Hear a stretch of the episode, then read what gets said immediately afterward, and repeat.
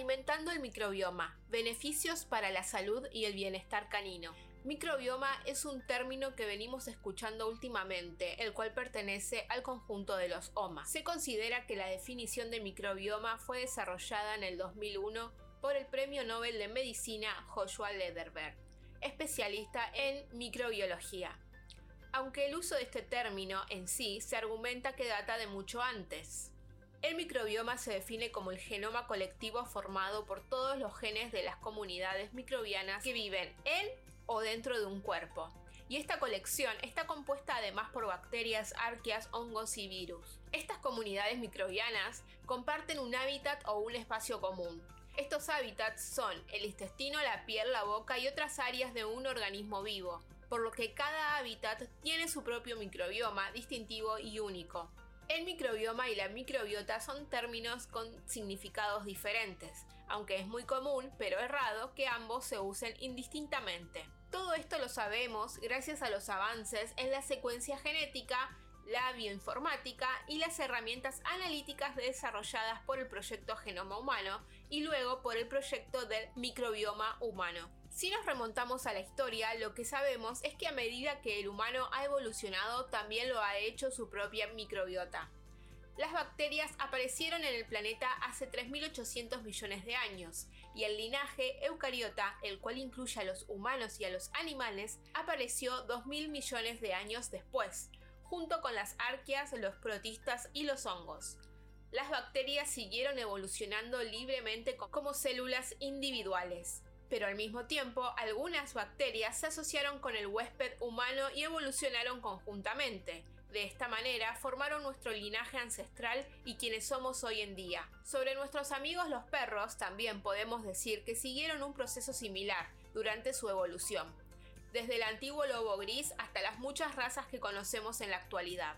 De igual manera, ciertos grupos de bacterias se asociaron con el huésped canino, dando forma a su microbioma ancestral que fue influenciado por un proceso dando forma a su microbioma ancestral que fue influenciado por el proceso de domesticación.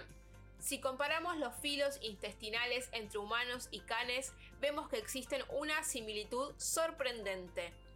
El estudio del microbioma intestinal continúa despertando interés debido a las muchas funciones que realiza, fisiológicas, inmunológicas, nutricionales y metabólicas la utilización de los nutrientes, el metabolismo energético e incluso los procesos de desintoxicación están asociados con las comunidades microbianas. Las funciones del microbioma, principalmente en el tracto digestivo, se ven afectadas por varios factores. La microbiota intestinal de cualquier humano o del perro se forma en los primeros años de vida, desde la gestación hasta el nacimiento, el tipo de parto o la transición de una dieta líquida a una sólida.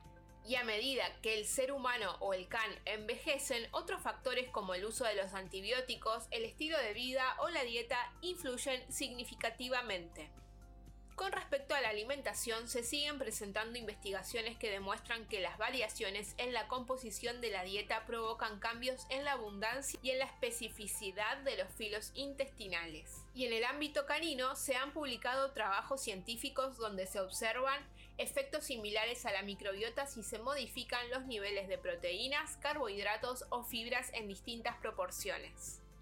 Al mismo tiempo, existe evidencia de que la microbiota intestinal se puede manejar beneficiosamente cuando se incluye en la dieta componentes que juegan un papel importante en el equilibrio y el balance de la flora intestinal.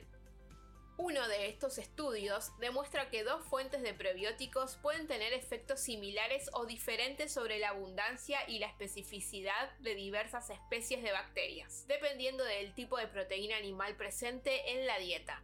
Recientemente, en un estudio de Oltech aún no publicado, hemos encontrado cambios en la abundancia de ciertas especies de bacterias en la microbiota canina, cuando el alimento tiene su composición de fibras prebióticas que alimentan al microbioma. Más importante aún, revisando la literatura y otros estudios, se cree que la aparición de ciertas enfermedades crónicas e inflamatorias están asociadas a cambios en la microbiota intestinal, debido a un desequilibrio, lo que crea la oportunidad para la aparición de dichas enfermedades.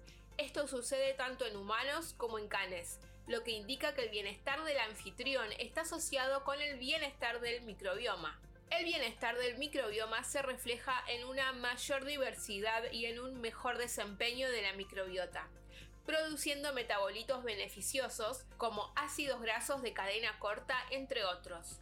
Se ha observado un aumento en la concentración de estos postbióticos cuando se suplementa una levadura prebiótica en la dieta. También hemos observado que los marcadores inflamatorios disminuyen en perros mayores cuando se suplementa un complejo específico de levadura prebiótica. Tanto el microbioma humano como el del perro y sus respectivas microbiotas, tal como los conocemos hoy en día, han evolucionado y se han adaptado para vivir en equilibrio con su respectivo huésped. La dieta es uno de los factores responsables de mantener este equilibrio. Compuestos presentes en el alimento como prebióticos y complejos prebióticos especializados pueden ayudar a mantener el equilibrio normal de la microbiota, lo que significa un mejor bienestar tanto para el humano como para su fiel amigo. Para más información los esperamos en nuestra web www.oltech.com/la o en nuestras redes sociales. Encontranos como Oltech LA.